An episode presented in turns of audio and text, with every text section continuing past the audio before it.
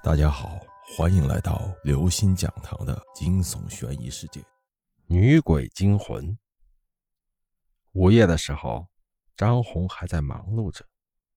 他是一名出租车司机，半夜出车早已是家常便饭。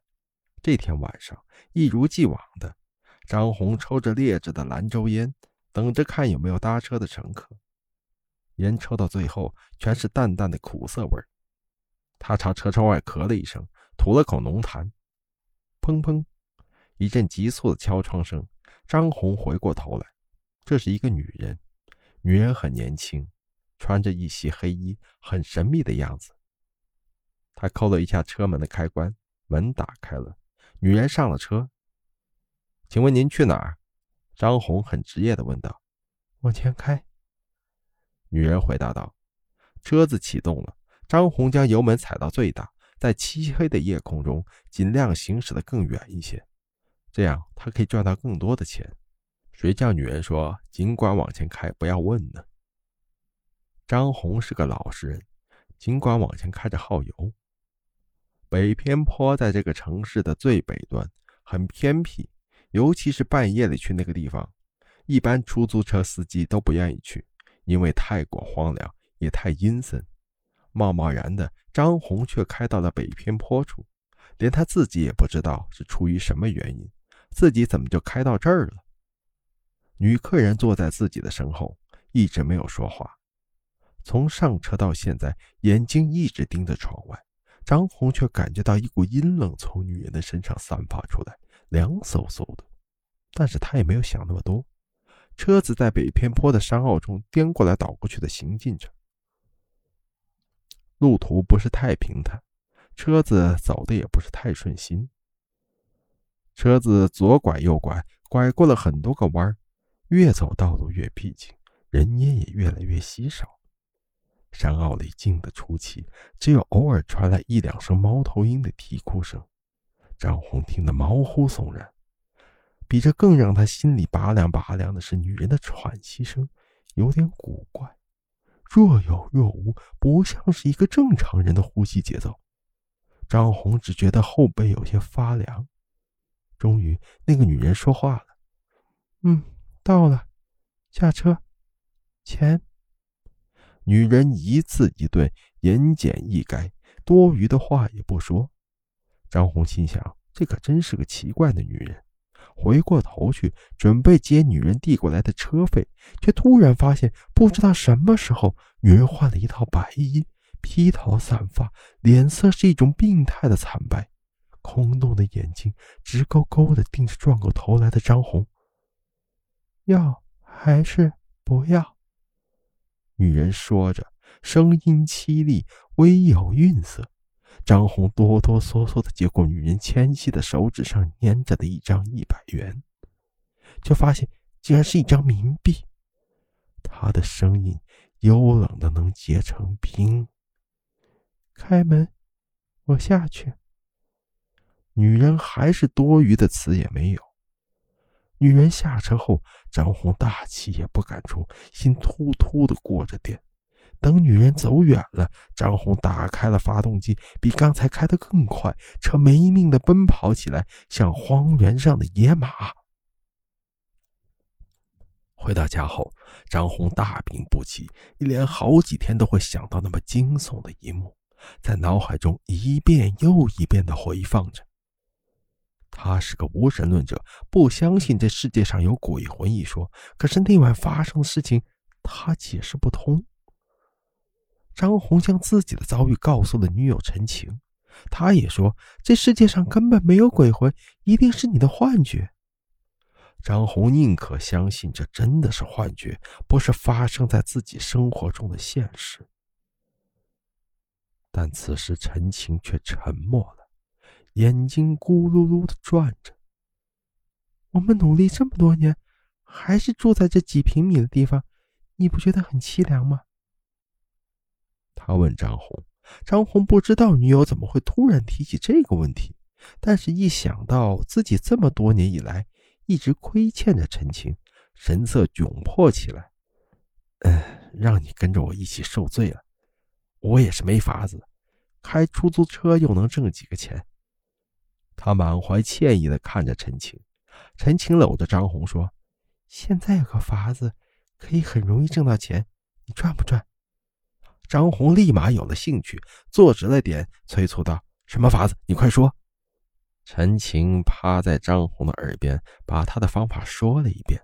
张红脸上掠过惊慌的表情，但是他故作镇定的反问陈晴：“这、这、这方、这方法行吗？不试试怎么知道呢？”于是两人谋划了起来。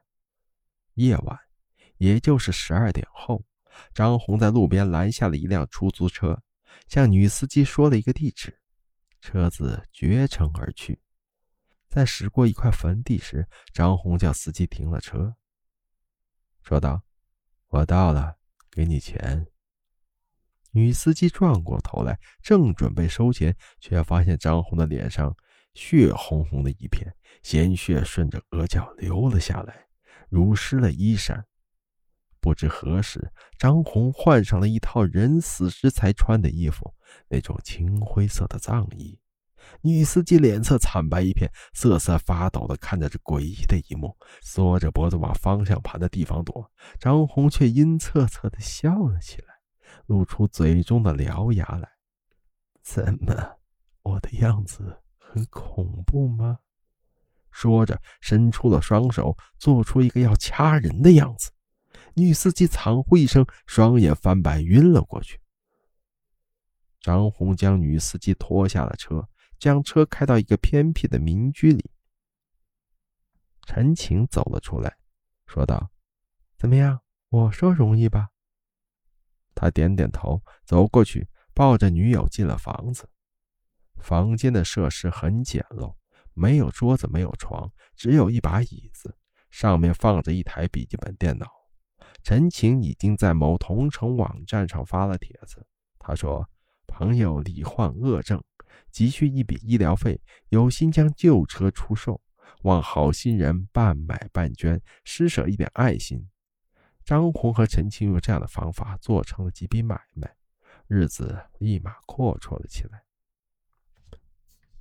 又是一个夜晚，一个看上去很诚实的男子堵住了一辆出租车，声称自己要去小南山探亲。司机是个少妇，有点姿色。风韵犹存。当出租车拐过一个小巷子的时候，男子叫停了车，抬起头来对少妇说：“谢谢你送我到这边，这是给你的钱。”少妇接过了钱，发现是一张五十的冥币，转头正要发火，却看到了生平中最惊悚的一幕：男子青面獠牙的脸白得像大理石，嘴角残留着血痕。少妇头一仰，晕了过去。